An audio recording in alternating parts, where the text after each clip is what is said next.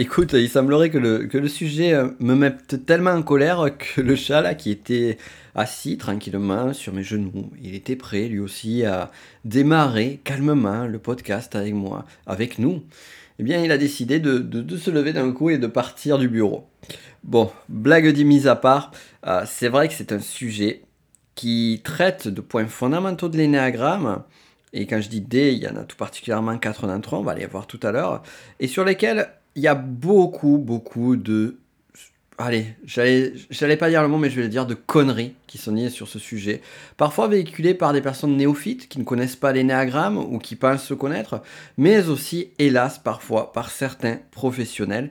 Et c'est terrible parce que sans le vouloir, ils appauvrissent finalement l'énéagramme, ils l'aseptisent de toute son, sa profondeur, de toute sa subtilité, et en fait, finalement, en en faisant quelque chose qui n'a absolument rien à voir avec ce qu'est l'énéagramme et ce qu'est la psychologie de la personnalité. On va voir tout cela ensemble au travers d'une phrase qui résume en tant que telle beaucoup de choses que j'ai entendues depuis des années sur ce sujet. Et crois-moi que j'en ai entendu des vertes et des pas mûres. On est parti, mais avant toute chose, avant de te dire cette phrase-là, je te souhaite la bienvenue sur ce podcast. Je suis Nico Pen, l'auteur de celui-ci. Donc tu es sur le podcast Connaissance de soi. Et euh, pour me présenter rapidement, je suis auteur et formateur en Enneagram. J'ai créé les formations numériques certifiantes technicien Enneagram, ma master Enneagram, qui est euh, la suivante, qui amène jusqu'au maître praticien Enneagram, ainsi que, donc, hein, j'ai parlé d'auteur, j'ai écrit deux, livres, deux livres édités, j'en ai écrit plus que ça, et euh, l'un d'entre eux est le petit livre de l'énéagramme, best-seller, édité chez First Edition. Quand je dis best-seller, best-seller dans sa catégorie. On n'est pas sur des best-sellers à la, à la Amélie Nothomb et sort que l'on soit bien d'accord. Euh, donc, bon, allez, on revient un petit peu sur le sujet, justement si tu veux en savoir plus sur l'énagramme, là, il y a des points, j'en parle sur mes formations, mais on va beaucoup plus loin. Regarde les liens qui sont dans la description. Euh, tu pourras avoir un petit peu plus en détail mon travail et la profondeur de ce que j'ai à t'enseigner. Alors, autre point aussi, avant de commencer, vraiment un gros disclaimer, je tiens à le dire, euh, on parle de sujets qui ont tendance à m'agacer. Une de mes valeurs fondamentales, on parlera d'ailleurs sur un autre épisode de podcast des valeurs fondamentales, une de mes valeurs fondamentales, c'est euh, la recherche de la vérité, euh, la vérité profonde des choses. Donc dès que je retrouve des choses, des, des concepts, des idées ou qui, qui n'ont qu'une finalement finalité, c'est nous éloigner de celle-ci, nous amener sur plus de, confusion et d'erreur, mais ça me rend fou. Donc je tiens à te le dire avant. Et donc je te parlais d'une phrase, d'une phrase clé. Et cette phrase en fait c'est un peu celle qui synthétise les idées vraiment toutes les erreurs que l'on peut faire sur les néagrammes et de tout ce que j'ai pu entendre euh, il n'y a pas très longtemps. D'ailleurs, j'en ai entendu une il y, a, il y a quelques jours de ça, c'est d'ailleurs celle-là qui m'a amené à faire cet épisode de podcast, je suis si nécessaire. Une, euh, une, personne qui m'a dit Ah, tiens, c'est intéressant ce que tu fais, Nicolas, sachant que la personne avait suivi ce que je faisais. J'ai regardé plus en détail les énéagrammes et la spirale dynamique. Euh, ben, dans tout ce que j'ai fait, jamais, aucune fois, j'ai parlé des énéagrammes. Je parle de l'énéagramme. Et donc, la phrase clé qui synthétise vraiment tout ce que j'ai pu entendre sur le sujet d'Aberrant, c'est C'est sympa, les énéagrammes. On m'a fait mon énéagramme, mais depuis, j'ai fait un test et j'ai changé d'énéagramme. Je te la relis. C'est sympa, les énéagrammes. On m'a fait mon énéagramme, mais depuis, j'ai fait un test et j'ai changé d'énéagramme. Alors si tu connais un petit peu l'énéagramme, tu dois avoir un petit sourire sur les lèvres puisque tu dois voir déjà des choses qui qui grince à l'oreille. Et en fait, ce que tu ne sais peut-être pas, c'est qu'il y a quatre erreurs fondamentales dans celle-ci. Donc on a parlé des énéagrammes qui en vient à la figure de l'énéagramme, ça c'est le dernier point, on va y revenir dessus. On va également faire un point fondamental sur la figure de l'énéagramme. Et la figure de l'énéagramme, c'est quoi? C'est euh, un rond, un triangle et un hexagone et un rien, ce ne sont les boutons de la manette PlayStation que sont le carré, le rond, euh, le triangle et la croix. Bien que ça peut être intéressant de travailler ces symboles-là, mais ce n'est pas l'énéagramme. On va y revenir ça en fait. Donc ça c'est vraiment pour la notion les énéagrammes. On va voir pourquoi on dit l'énéagramme et pas les énéagrammes. Mais on va commencer déjà donc sur cette phrase. Donc c'est sympa les énéagrammes, on m'a fait mon énéagramme. Donc on va déjà commencer par cette première partie de la phrase, on m'a fait mon énéagramme. Premier point, on ne fait pas l'énéagramme de quelqu'un. L'énéagramme, ce n'est pas la numérologie, que l'on soit clair. Et d'ailleurs, euh, pour des questions, et je comprends tout à fait que certains ou certains d'entre vous aient cette question-là. Est-ce que l'énéagramme, c'est comme la numérologie? Est-ce que ça peut, on peut faire des ponts avec la numérologie? La numérologie, effectivement, on, prend neuf chiffres. Mais l'énéagramme, c'est neuf types de personnalités, mais cela n'a absolument rien à voir. Que l'on soit clair, ça n'a absolument rien à voir. La numérologie, c'est une discipline sur certains que, certains vont adopter, que certains, à laquelle certains vont adhérer, d'autres beaucoup moins. Et l'énéagramme, c'est une autre discipline qui, elle, parle de type de personnalité. Même si en numérologie, on pourrait parler un peu de ça. Mais bon, le numérologie n'est pas une discipline que je connais, n'est pas une discipline qui m'attire non plus. Autre point, on pourrait parler d'astrologie, comme vous le savez, d'ailleurs, tu le sais avec Carla, euh, ne serait-ce qu'avec Connexion Invisible. Là, pareil, tu as le lien dans la description. Regarde, les, deux, trois premiers liens sont fondamentaux sur chaque épisode du podcast. Euh, Carla, donc ma compagne, qui bosse avec moi également sur l'énagramme, avec qui on a fait euh, aussi le, le, fameux épisode sur lequel on a parlé d'Amber Heard et Johnny Depp, d'analyse de personnalité, et un autre épisode qu'on avait fait avec elle sur l'astrologie, fait des thèmes astro. Donc elle travaille sur l'astrologie. Là, pareil, elle aussi, elle est vraiment victime de ça. D'ailleurs, je t'invite vraiment à écouter le tout tout premier épisode qu'on a fait du podcast parce qu'on parle beaucoup de ça. Euh, l'astrologie aujourd'hui, telle qu'on la voit, c'est l'astrologie de magazine. C'est euh, pareil, là aussi, c'est quelque chose qui, et je la comprends, qui la rend folle parce que ça n'a absolument rien à voir avec l'étude, avec le travail d'un thème astral, chose qui est vraiment bluffante quand on le fait. Alors là, pareil, on peut y croire, on peut ne pas y croire. Moi, j'étais très sceptique vis-à-vis de l'astrologie pendant de nombreuses années, pendant plusieurs décennies. J'ai fait mon thème astral, j'ai changé d'avis. Bon, il y a d'autres choses qui sont passées également dans ma vie qui ont fait que euh, j'ai une considération différente. On va dire que je suis sorti d'une vision du monde qui était plutôt euh, euh, rationaliste, matérialiste, mais pas scientiste, qu'on soit clair.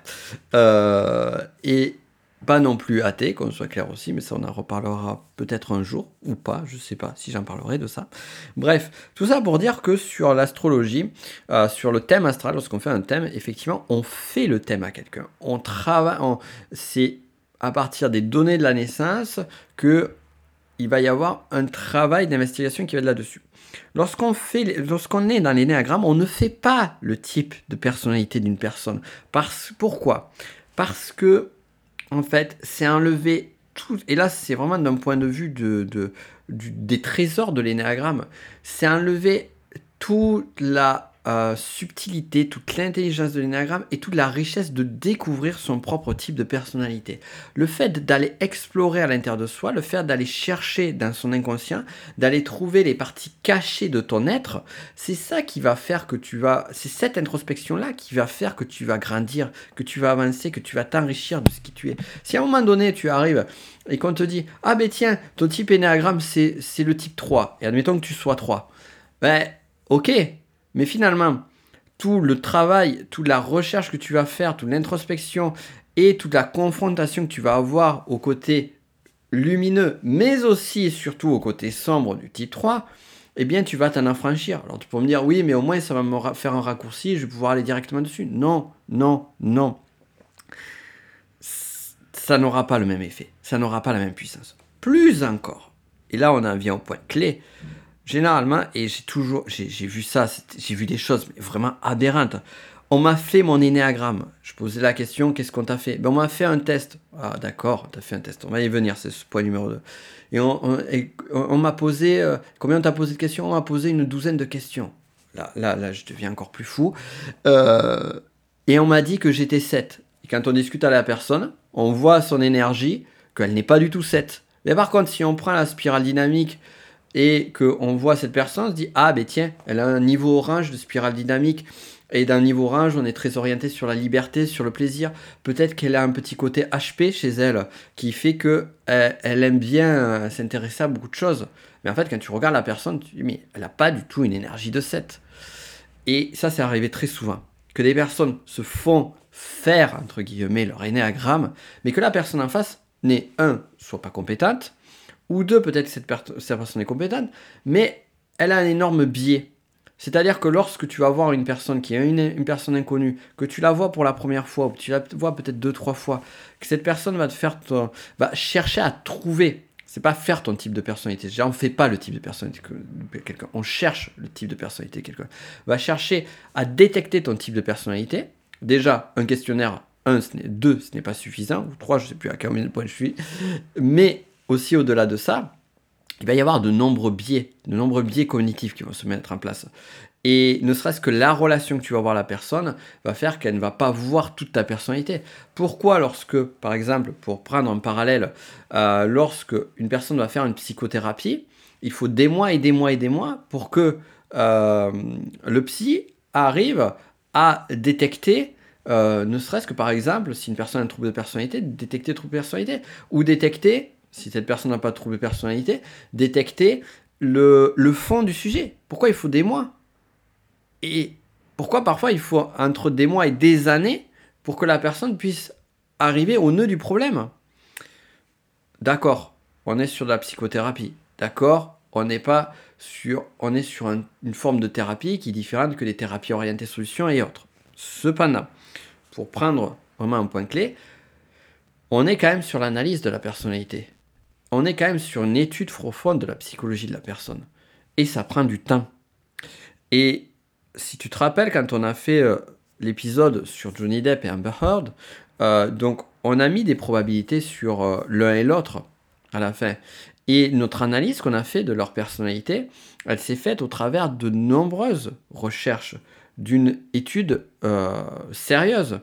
Lorsqu'à un moment donné, par exemple, je parlais de Steve Jobs, que je disais type 4 Steve Jobs, j'ai pas dit que Steve Jobs était 4, j'ai pas, pas, pas, d'ailleurs, j'ai pas fait l'erreur de le regarder sur 2-3 trucs et puis le voir en train de, de, présenter l'Apple Watch et le dernier iPhone et me dire c'est un entrepreneur donc il est forcément 3 ou 7. Euh, non. Lorsque j'ai étudié la typologie de personnalité de Steve Jobs, j'ai regardé les interviews de lui, je me suis tapé sa biographie avec de 800 pages, et ainsi de suite. Alors, c'est pas pour dire je fais les choses mieux que d'autres, parce que bien évidemment, je vais comme tout le monde, on a parfois des raccourcis, on va aller un peu vite, on peut se planter. D'ailleurs, peut-être que je me plante aussi. Mais lorsque je vais arriver à une déduction sur un type de personnalité d'une personne, ça va pas se faire comme ça. Ça va pas être accouché du jour au lendemain à une séance d'une heure ou de faire le type énagramme. Donc tout ça vraiment pour faire vraiment le, le, comment dire pour faire la prise de recul et la prise de conscience vraiment c'est plus ça que on ne fait pas le type d'énagramme d'une personne c'est irresponsable je trouve et encore moins sur une pauvre séance de 30 minutes une heure voire deux heures. Ce n'est pas possible. Et quand bien même on aurait la chance de trouver le type de la personne, parce que ça peut arriver, parce qu'il y a des personnes qui sont un petit peu plus caricaturales que d'autres, parce qu'il y a des personnes qui, à un moment donné, eh bien, justement, vont correspondre exactement à leur profil au moment où on va les rencontrer. Eh bien, euh, là, à ce moment-là, euh, ça va euh, ça ne sera pas suffisant parce que ça aura enlevé tout le travail de recherche chez la personne. Et d'ailleurs, en parlant de moment, justement, quand on a une personne, si vous prenez un type 7 énéagramme qui a une énergie plutôt d'enthousiasme, d'énergie forte et autres, et que vous cueillez une personne un type 7 énéagramme euh, juste après un moment de méditation profonde ou un moment de relaxation, ben vous, allez pas, vous allez avoir du mal à trouver le type 7 énéagramme. Hein. Et vous allez dire, ah, cette personne, elle est zen, elle est peut-être neuf ou autre, peu importe. Tout ça pour dire aussi que en fonction du moment où on se trouve dans notre vie, en fonction du moment dans la journée, de l'humeur dans laquelle on est, eh bien, ça va forcément nuancer notre type énagramme. Plus encore, pour vraiment enfoncer une dernière fois le clou, quand on va être face à une personne que l'on ne connaît pas, ben forcément, il y a des masques qui vont se mettre en place. C'est des masques qui sont des masques qui nous aident à nous intégrer en société. Et donc, ces masques-là, eh bien, justement, ils vont faire qu'il y a des parties de nous qu'on ne montrera pas. Et c'est tout à fait normal. Alors, donc là, on a, vraiment élucider le premier point, on ne fait pas le test, on ne fait pas l'énéagramme de quelqu'un. Donc je, recite la phrase. C'est sympa les énéagrammes. On m'a fait mon énéagramme, mais depuis j'ai fait un test et j'ai changé d'énéagramme. Alors, on a fait, m'a fait mon énéagramme, on sait ok. Et le second point qui est tout aussi aberrant, j'en ai parlé dans le premier point, donc ça va aller très vite. On m'a fait mon test énéagramme. Ça, j'en ai parlé déjà dans plusieurs vidéos, j'en parle dans mes formations, j'insiste là-dessus sans arrêt. J'ai même, euh, il, y a, y a quelques temps de ça, euh, refusé une collaboration parce que justement, euh, c'était la personne voulait mon appui par rapport à un test énéagramme, donc déontologiquement, c'était hors de question. donc, ici, un test énéagramme, on ne fait les tests énéagramme, ça ne permet pas de trouver son type énéagramme. Je vais rappeler cette petite histoire que j'ai racontée maintes reprises. Avant de connaître mon type énéagramme, je suis tombé, c'est pour ça que j'en parle beaucoup aussi, c'est parce que j'ai vraiment fait cette erreur-là. Euh, comme je cherchais de façon frénétique mon type énéagramme et que j'avais pas, euh, un peu en mode foufou, j'avais pas pris le temps de, d'aller plus loin que les descriptions, ce qui était une, grave erreur. Euh, oui, j'ai fait plein d'erreurs, il hein, faut pas croire. Hein. J'en ai fait un paquet. Hein.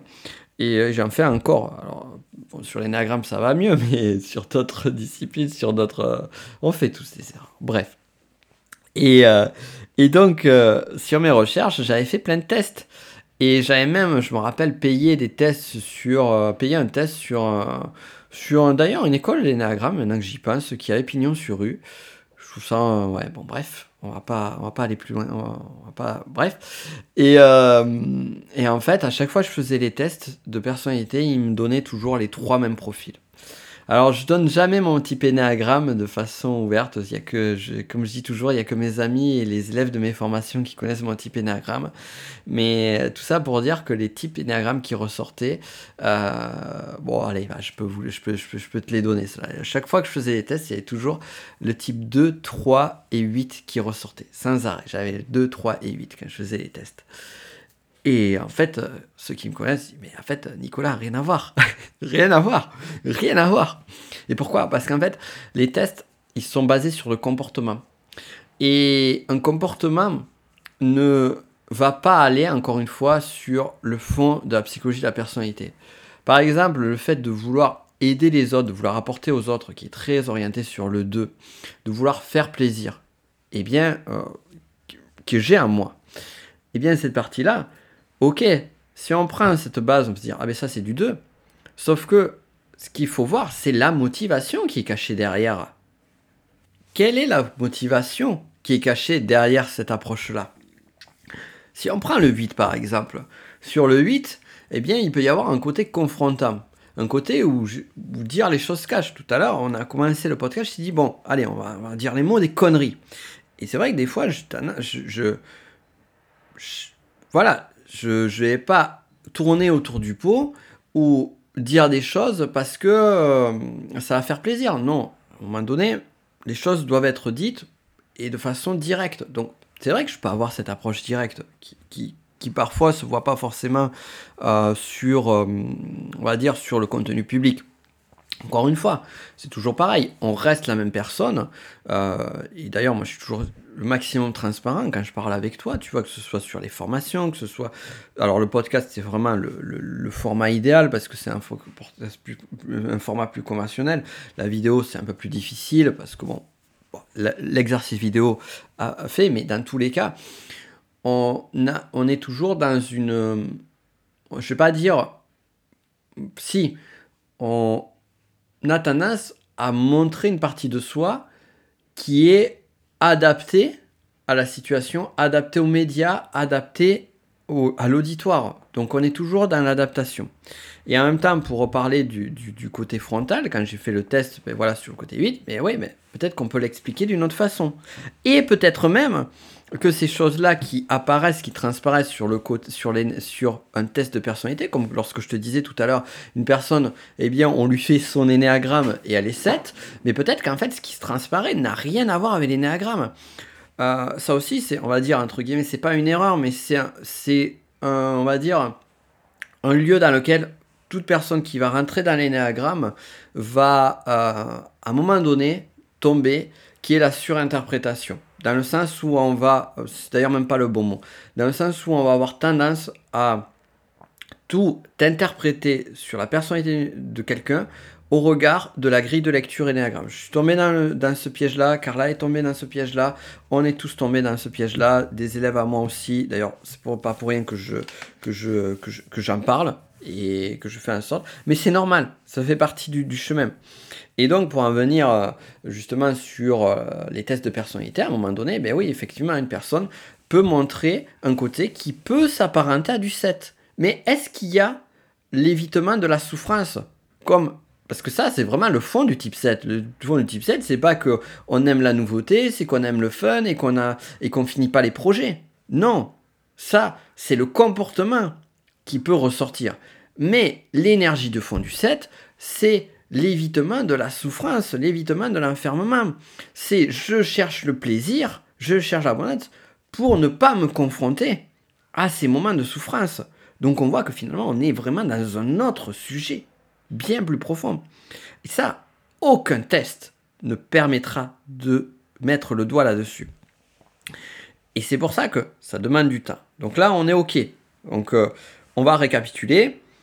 On ne, fait pas l'énéagramme de quelqu'un et euh, les tests, voilà. Et, ah, et pour finir l'anecdote dont je t'ai parlé en amont, euh, donc j'ai fait plein de tests énéagramme avant de connaître mon profil. Et je me suis dit, avec ma, la bonne, ma bonne partie euh, scientifique, j'ai dit, tiens, on va refaire une autre expérimentation. Maintenant que je connais mon, mon type énéagramme, je vais revoir ces tests. Parce que forcément, quand on, quand on a son type de personnalité, enfin quand on connaît, quand on ne connaît pas, ben, il peut y avoir une forme de biais. Mais aussi quand on connaît, ben, par exemple, une forme de biais, ah tiens, j'aimerais être plutôt tel profil que tel autre profil, parce que souvenons-nous que j'avais quand même, j'avais fait un premier test, puis j'avais lu quand même un petit peu sur les, sur les profils. Et après, une fois qu'on connaît son type de personnalité, ben, là aussi, il peut y avoir un biais, parce que forcément, quand tu vois une question, et tu te dis, ah ben tiens, là, j'arrive à décerner un petit peu, là, il veut m'amener là ou là. Pense qu'on est beaucoup à avoir fait ce genre de choses-là. Et donc, je me suis dit, tiens, on va voir avec deux perception de euh, l'énéagramme différente, c'est-à-dire avant connaître mon profil, après connaître mon profil, qu'est-ce qu'il en ressort? Et ce qui était fou, c'est que après ça, eh bien, mon type de personnalité ne ressortait toujours pas. Et, euh, et là, ça, ça, avait, ouais, ça avait légèrement évolué, mais on va dire ça avait éliminé beaucoup plus le 8. Mais, euh, mais c'était assez drôle, quoi. Et, et je trouve que je trouve que c'est, ça en dit long. Ça en dit long sur ça. Et, euh, et, d'ailleurs, je vois qu'il y a d'autres disciplines de, de, typage de personnalité. Je sais plus, je me rappelle. Euh, d'ailleurs, ça m'avait un peu. Je dirais pas, le mot est fort, je vais pas dire choqué, euh, mais ça m'avait un peu surpris. Une discipline de personnalité, d'ailleurs, je vais pas nommer le nom volontairement, qui se qui se base sur justement un test un, test de personnalité qui est assez costaud, qui fait, euh, je sais pas, une quarantaine ou cinquantaine de questions. Et après, on nous dit, ben en fait, ce test-là de personnalité, il a 70%, il a 70% de euh, fiabilité. Donc 70% de fiabilité, ok. Bon, la question qu'on pourrait aller, on pourrait aller plus loin, c'est par rapport à quoi. Mais plus encore, euh, après, donc, on prenait genre pour argent comptant les résultats du test en disant ben voilà ma typologie de personnalité c'est ça parce que le test de personnalité dit que ça a donné ça mais en même temps il y a 70% de chances que c'est juste donc il y a quand même 30% qui sont qui sont fausses donc ça veut dire que il y a 3 personnes sur 10 qui euh, ont des erreurs sur leur test et prend ça bon bref ça ça m'a ça m'a un peu perturbé voilà, donc là on revient à nos moutons, parce qu'on part dans tous les sens, mais en même temps c'est ça qui donne toute la richesse de, ces podcasts, du moins je le crois. Dans tous les cas, je ne compte pas changer là-dessus. Euh, allez, on reprend la phrase. Donc je reprends la phrase. C'est sympa les énéagrammes. Oui, parce que maintenant je, fais une voix derrière. C'est sympa les énéagrammes. On m'a fait mon énéagramme, mais depuis j'ai fait un test et j'ai changé d'énéagramme. Alors, Point numéro 2, 1, on ne fait pas de test. Point numéro 2, enfin, on ne fait pas l'énéagramme de quelqu'un. Point numéro 2, les tests, ça ne marche pas. Point numéro 3, j'ai changé d'énéagramme. Déjà, d'un point de vue sémantique, et ça on en viendra au point 4, on ne change pas, on ne dit pas j'ai changé d'énéagramme ou j'ai fait mon énéagramme, on dit on m'a fait, ça, ça m'écorche de dire ça, on m'a fait mon type énéagramme et on pourrait dire j'ai changé de type d'énéagramme. Et donc on arrive au point 3, on ne change pas son putain de type Énéagramme. Ça, je crois que c'est un des trucs que j'ai dit le plus. Et je me rappelle, je me rappellerai toujours, je te racontais cette histoire. J'étais à un gros événement. Tu sais, c'est ces, euh, ces gros séminaires où tu as 500 000 personnes et euh, où tu as des, des pitch motivation, tu vois, très sympa pendant trois jours. Et, euh, et donc j'étais venu pour assister, tu vois. Euh, et euh, donc j'étais pas pas un des conférenciers sur ce, sur ce séminaire là et euh, pendant les pauses ben forcément il y a des gens qui me connaissent un petit peu qui me voient et il y a une femme qui vient me voir et qui me dit ah oui bonjour Nicolas tu ah, tu fais de l'énéagramme et tout j'ai vu par contre je suis pas d'accord avec toi j'ai vu une vidéo que tu as fait sur l'énéagramme tu disais qu'on ne change pas de profil énéagramme. Et je suis pas d'accord avec toi et donc je dis ok D'accord. Euh, et j'ai dit oui, on ne change pas de type énéagramme. Euh, non, non, je suis pas d'accord. D'accord, pourquoi? Et en fait, la personne n'avait aucun argument à me donner et euh, ne connaissait pas l'énéagramme, mais ça l'avait dérangé fortement qu'une discipline comme l'énéagramme dise que tu as tel type de personnalité et que tu n'en changes pas. Et je me rappelle quand je lui expliquais de façon concrète, rationnelle, de façon experte, je dirais, parce que là on peut dire le mot, sur l'énéagramme, ben en fait, je la voyais, c'était vraiment le non-verbal, était, incroyable. C'était les bras croisés, fermés, et vraiment le regard avec, euh, je veux pas, je veux pas entendre ce que tu as à me dire, je veux pas t'écouter, je veux pas, et pourquoi? Parce que c'est en train d'aller à l'encontre de mes croyances. Et là, c'est vraiment un point clé. C'était les croyances fondamentales de cette personne. effectivement, par rapport à son système de croyances, le fait de ne pas changer de type de personnalité, c'était très gênant. Sauf que, en fait, c'est plus subtil que ça. Euh, L'énéagramme, on parle de type de personnalité et depuis quelques années, tu m'entends dire famille de personnalité. Et pourquoi? Parce que je trouve que le terme est beaucoup plus adéquate, beaucoup plus juste. C'est-à-dire que dans une famille de personnalités, il y a plusieurs membres de cette famille. Mais en même temps, comme à un moment donné, quand tu, vas quand tu nais, mais tu nais euh, avec tel nom de famille, avec tel patrimoine euh, familial, alors on pourrait parler du patrimoine génétique, mais même une personne qui, un enfant adopté ou autre, va avoir toute une histoire familiale qui va être celle de son enfance. Et cette histoire, elle est très forte.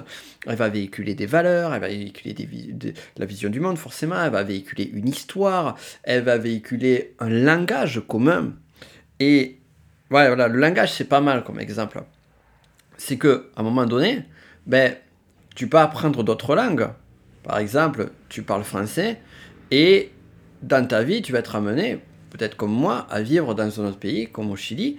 Mais Aujourd'hui, je parle l'espagnol, et d'ailleurs c'est intéressant, je ne parle pas l'espagnol d'Espagne, je parle l'espagnol du Chili. Je parle l'espagnol du Chili, mais je, parle français. Et mon langage maternel sera toujours le français. Et certes, de temps en temps, eh bien, je pourrais rêver en espagnol. Certes, de temps en temps, eh bien, certes, quand je parle en espagnol, j'ai pas besoin de réfléchir quand je parle, mais mon langage naturel, c'est le français. Ça reste le français. Ça reste ma base. Et la plupart des pensées que j'ai dans la journée, la plupart de mes rêves se font en français. Ce qui veut dire en d'autres termes, si on prend l'allégorie jusqu'au bout, qui est même plus qu'une allégorie, c'est que sur les types de personnalité, c'est exactement la même chose. Ton type, ta famille de personnalité, c'est ta langue maternelle. C'est ta façon de communiquer avec le monde. C'est type de personnalité, c'est des croyances, c'est une vision du monde, c'est des compulsions émotionnelles, et c'est des choses qui s'ancrent très tôt dans l'enfance. C'est pas pour rien que on peut voir à l'âge de 5, 6, 7 ans le type énéagramme, mais moi j'ai même vu des, gamins à l'âge de 3, 4 ans. Euh, j'ai même un, exemple qui est encore plus fort d'un type 9, et euh, en discutant avec cette personne, que son type 9 ressortait même dans l'attitude cette personne avait sur euh, les deux premières années de sa vie en tant que bébé. Donc bon, ça, ça pose d'autres questions. On va pas rentrer sur ce, sujet-là, parce que c'est un sujet qui peut être euh, à débat et autre, qui un autre terme et qui a à la question, c'est quand naît le type énagramme d'une personne, toujours est-il que, euh, sur les faits, j'ai vu des gamins de 3-4 ans, un gamin, je me rappellerai très bien de ça, euh, j'ai deux exemples comme ça, d'un gamin de 3-4 ans, dans un anniversaire, où on voyait clairement le type 8 énéagramme. Et ce gamin, quelques années plus tard, on voyait encore plus fortement le type 8 énéagramme. Également, d'autres enfants, mais voilà, qu'on suit des années, parce que c'est pas le fait de dire, ben voilà, je vois le type euh, d'une personne, mais c'est voir est-ce que ça perdure dans le temps? Et c'est là qu'on se dit, ah ouais, mais c'est quand même assez, c'est quand même assez fort. C'est pas juste un type de personnalité, c'est toute une tout un pan, toute une structure profonde de la personnalité. Qu'on soit clair là-dessus. Donc on ne change pas de profil d'énagramme et je vais même aller plus loin. Euh, donc ça, ça sera le 3 bis, puisque c'est la partie 3, le troisième point. Euh, je me rappelle, euh, pareil, c'était un, un 1900, j'allais dire. En 2014, j'étais intervenu à un événement d'entrepreneurs. Et il y avait un autre expert qui était là et je savais pas qu'il était, passionné des néagrammes. Je vais mettre entre guillemets. Euh, passionné des néagrammes depuis quelques années. Et en fait, il me dit Ah, euh, moi, je, suis passionné des néagrammes, je suis euh, type, type 3 et 7. ouais, je suis. Mais en fait, je suis à la base, je suis pas mal 3, mais j'ai mon 7 qui s'est beaucoup développé. Je dis What the fuck, mais qu'est-ce que c'est encore cette connerie? Et, et en fait, bon, voilà, c'est là pareil, c'est une autre erreur. C'est on n'a pas deux types énéagrammes, on n'a pas trois types énéagrammes. On a un type de personnalité et on a une type secondaire qui, si on s'en réfère à vraiment au fond de l'énéagramme, est-ce qu'on s'en réfère à l'enseignement diffusé par Claudio Naranjo, qui n'est pas n'importe qui, qui a même été à la base psychiatre, qui a travaillé énormément la psychologie de la personnalité. Si on s'en réfère à d'autres professionnels qui ont suivi Claudio Naranjo et tous ceux qui, on va dire, pas tous ceux, non, euh, ceux qui sont sincèrement dans la recherche de l'énagramme de profondeur, on a un type de personnalité principale et on a un type secondaire. Et ce type secondaire, on l'appelle l'aile. Et donc, si, admettons, tu es un type. Euh, ben, on va reprendre l'exemple de ce gars-là. Si c'est un type 3 énéagramme, ton aile, ton type secondaire, ça sera forcément le 2 et le 4, pas autre chose. Et ce sera pas le 7, ce sera pas le 9. Et si tu es type 3 néagramme, eh bien, ton intégration, ton désintégration en situation de stress, tu pourras ressembler à un 6 ou à un 9. Mais on va pas aller chercher des types énéagrammes là où ils ne sont pas. On va pas aller inventer des théories là où finalement il y a quand même des, on va dire, une structure sérieuse, une, euh, des fondamentaux qui ont été déjà érigés sur l'énéagramme et qui ont été surtout validés derrière. Donc là aussi, euh, j'ai envie de te dire, prends garde à ça parce que ce genre de choses qui sont beaucoup véhiculées, parfois par certains professionnels, et, euh, et c'est triste. C'est triste parce que finalement, ça ne fait que plus perdre les, les, les, personnes qu'autre chose. Et donc, si j'en parle sur ce podcast, c'est que voilà, c'est ces genres de choses, c'est comme faire le néagramme de quelqu'un, c'est des pratiques que je peux pas, que déontologiquement, je, je, je peux pas cautionner. Voilà.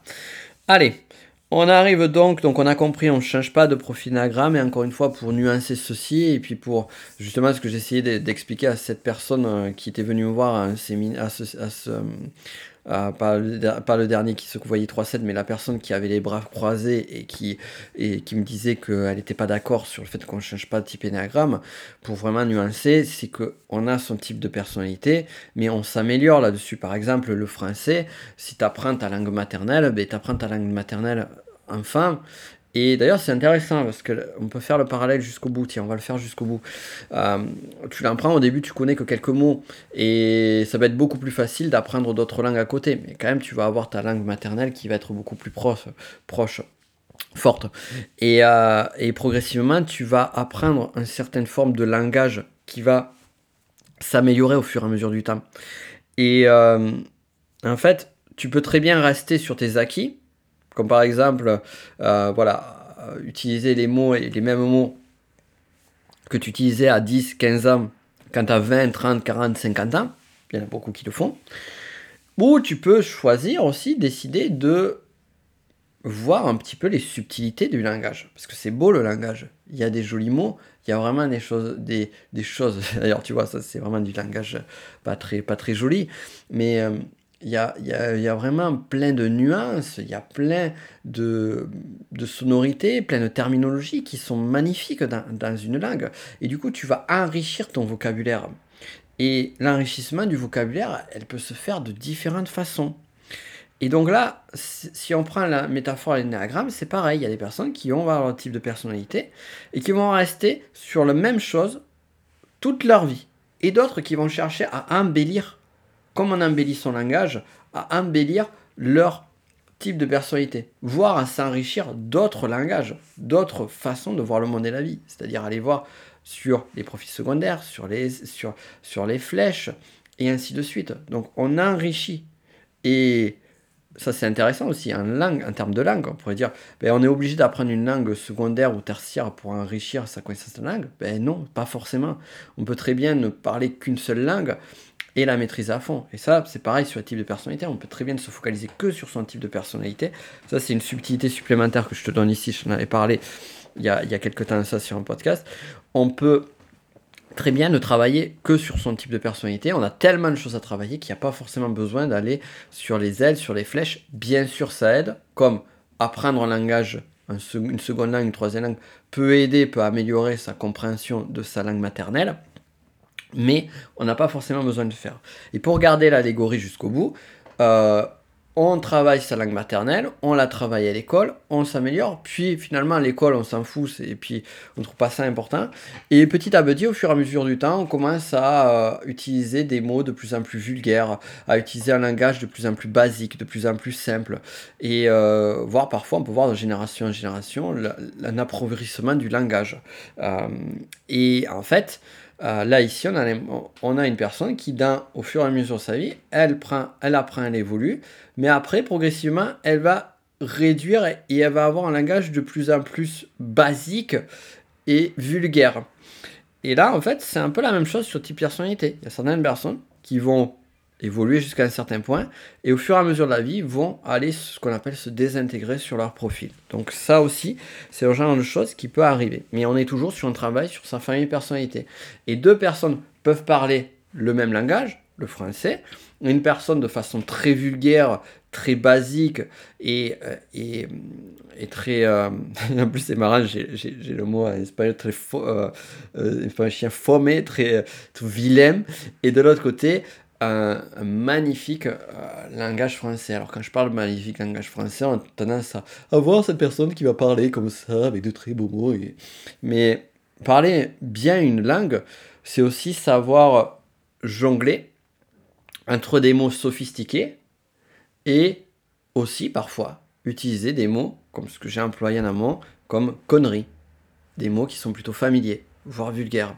Ça c'est intéressant aussi. Mais Là, on est sur un autre sujet de digression, parce que Nicolas fait des digressions, comme tu le sais, et en même temps, on a tout le temps, on est tranquille sur ce podcast, et on va continuer, et on va aller sur la partie, justement, on va finir maintenant sur la partie la plus intéressante, euh, last but not least, in English, euh, mon anglais n'est pas top encore, et euh, c'est, donc je vais te redonner la phrase, c'est sympa les énéagrammes.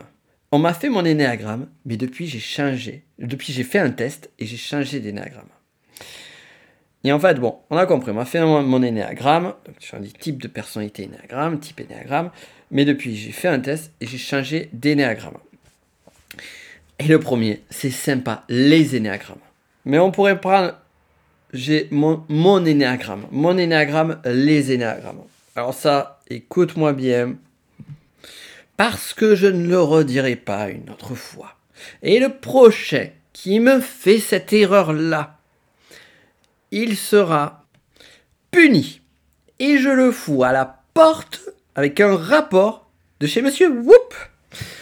Bon, ça, ça sera pour ceux qui connaissent la, la référence. Blague mise à part. Oui, vous serez grondé puni si vous réutilisez, si vous refaites les énéagrammes. Euh, alors en plus j'ai mis c'est sympa les énéagrammes, parce qu'on m'a vraiment dit un jour c'est sympa les énéagrammes.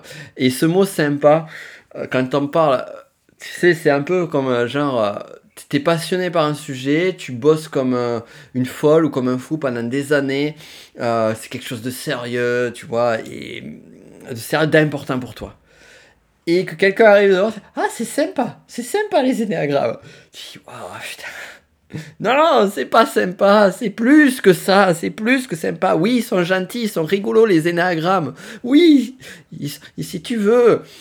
Mais c'est pas les schtroumpfs, les, déjà c'est l'énéagramme, et même s'ils sont gentils, pas pourquoi j'ai sorti les schtroumpfs, euh, l'énéagramme c'est plus que sympa, c'est beau, c'est magnifique, c'est grand, c'est incroyable, c'est puissant, c'est pas juste sympa.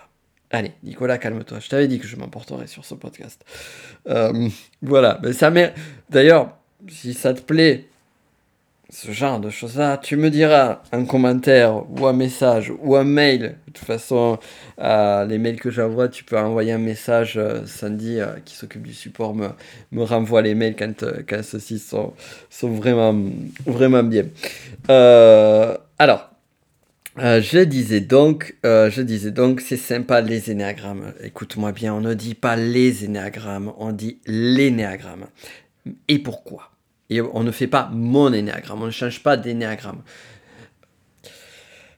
L'énéagramme, déjà, on va reprendre le concept. Alors je comprends, hein, vraiment, euh, encore une fois, je rigole, je m'énerve, mais je comprends qu'on puisse faire cette erreur-là, je, comprends totalement. Euh, le but de ce podcast aussi, c'est de ne pas perdurer dans, cette euh, mécompréhension ou ce, manque de connaissances sur, sur cette discipline-là. Ce qu'il faut savoir, c'est en fait énéagramme. Donc, je comprends parce qu'en fait, on parle de neuf types de personnalités. Donc, on a l'impression que chaque type de personnalité, c'est chaque énéagramme. Parce qu'on on dit, on dit aussi l'énéatype. Certains, moi, j'utilise pas cette, terminologie-là, euh, mais on peut voir parfois marqué énéatype 1, énéatype 5, énéatype 9. Donc, on parle des énéatypes, donc on peut parler des énéagrammes. Et d'ailleurs, tu vois, euh, en y réfléchissant, en te parlant là, j'ai jamais employé les énéatypes. Et en fait, euh, grand bien, euh, bien m'a pris de pas le faire parce que justement, c'est probablement ça qui amène à cette confusion-là. Donc type 1, type 2, moi j'appelle le type 1, type 2, euh, profil 1, profil 2, famille de personnalité 1, famille de personnalité 2. Encore une fois, j'utilise pas de nom pour euh, les types principaux. Tu as vu pour les sous-types, j'en parle. Euh, je mets des noms. Bon, ça c'est un autre sujet. et en fait, énéagramme, qu'on soit clair, c'est la figure de l'énéagramme. Pourquoi énéagramme? Parce que énéa 9 et gramma, donc gramme, ça vient de, euh, du latin gramma, gramma, qui veut dire lettre, caractère d'écriture. Alors là, c'est étymologie de gramma original, du moins ce qui semblerait être, parce que toujours pareil, quand on recherche, c'est toujours un petit peu plus subtil que ça. Et on pourrait dire 9 points. En fait, c'est euh, l'énéagramme, ce sont 9 points. Donc c'est une figure à 9 points. Comme par exemple, on va parler euh, du pentagramme. Le pentagramme, ben, tu sais, c'est cette étoile, cette fameuse étoile à 5 points. On, va parler de l'hexagramme. Euh, donc ici, on est sur une figure à 9 points. Et donc quand on parle de l'énéagramme, on parle de cette figure à 9 points. Et d'ailleurs, je vais même aller un petit peu plus loin, c'est pas la bonne terminologie de dire l'énéagramme. Normalement, ce dont on devrait parler, si on veut être pur au niveau du, langage, euh, donc là c'est vraiment un raccourci, on devrait parler de l'énéagramme de personnalité ou l'énéagramme de la personnalité. Pourquoi? Parce que, en fait, déjà, l'énéagramme, donc on a, on a la figure, tu as la figure en tête de l'énéagramme. Si tu as cette figure en tête, cette figure, déjà, c'est un énéagramme parmi tant d'autres. Alors là, justement, les énéagrammes, ça a du sens parce qu'il y a plusieurs figures énéagrammes. Euh, par exemple, si tu tapes euh, sur, euh, sur Google énéagramme Nikola Tesla, ben Nikola Tesla, il a mis en place, il a, il a dessiné un énéagramme qui n'est pas le même que celui qu'on utilise. On retrouve le triangle et on retrouve une liaison entre les six points restants au travers de l'hexagone, on va y revenir sur l'hexagone, des six points restants qui est euh, différente. Donc ça, c'est un énéagramme. On peut retrouver également une autre figure, un autre énéagramme, qui est, qui est celle de trois triangles. Donc on aurait le triangle 3, 6, 9, mais après on pourrait relier un autre triangle avec euh, alors que je fasse dans le bon sens, donc 3, 6, 9. Donc on serait sur le 4, le 7, euh, le 4, le 7 et le 1. Et puis après, un autre sur le 2, le 5 et le 8. Bon, c'est pas évident à faire pour moi si je fais de tête. Donc, euh, donc voilà, tu vois, ça, ce sont des figures différentes. Mais en même temps, ces figures-là s'appellent énéagrammes. De même, si on va un petit peu plus loin, pour parler de l'énéagramme de personnalité, si on prend la figure originale, du moins telle qu'elle est revenu au goût du jour.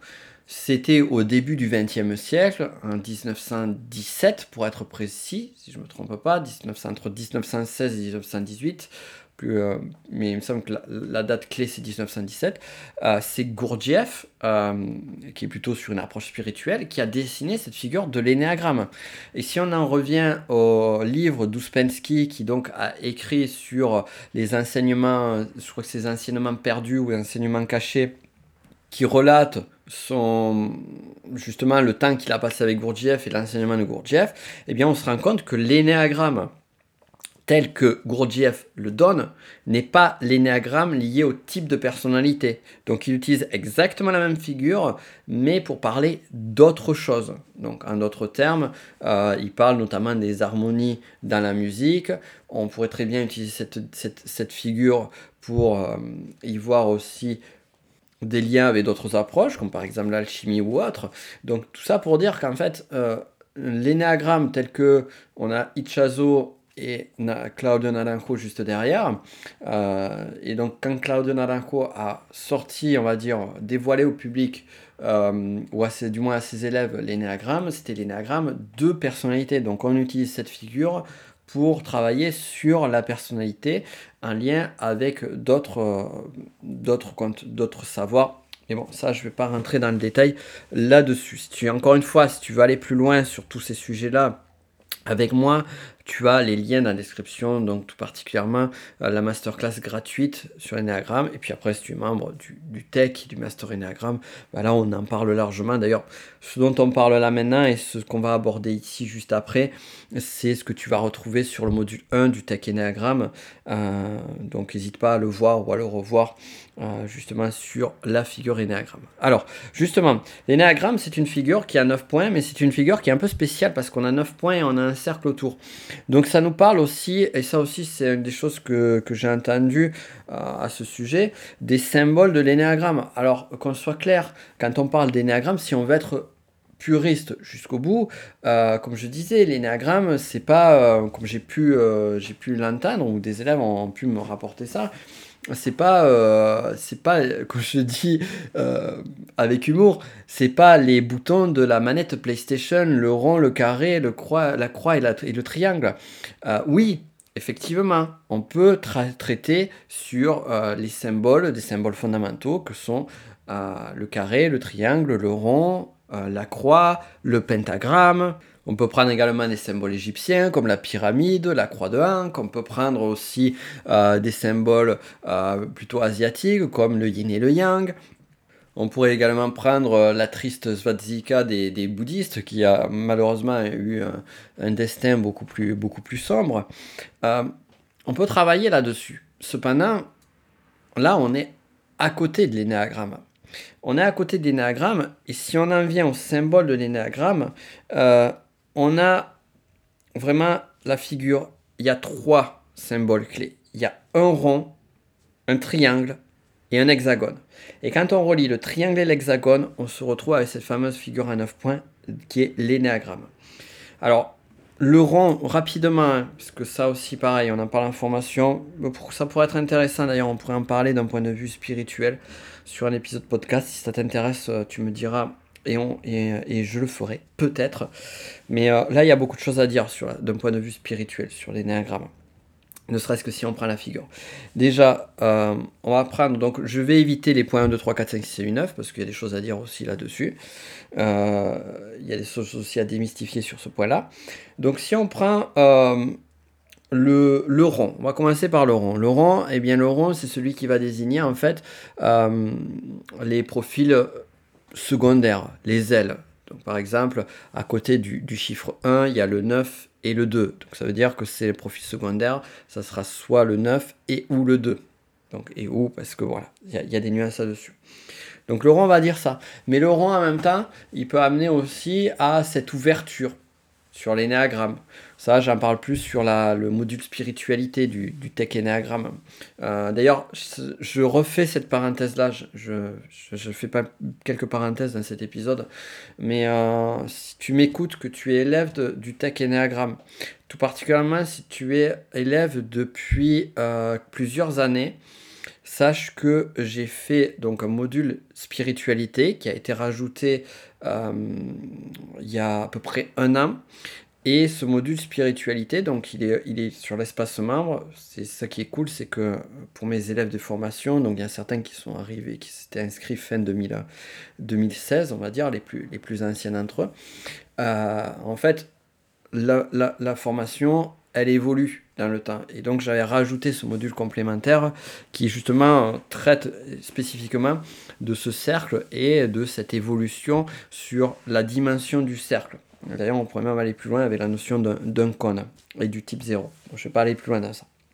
Donc on a une, approche d'évolution qui peut se voir d'un point de vue spirituel, mais aussi d'un point de vue psychologique.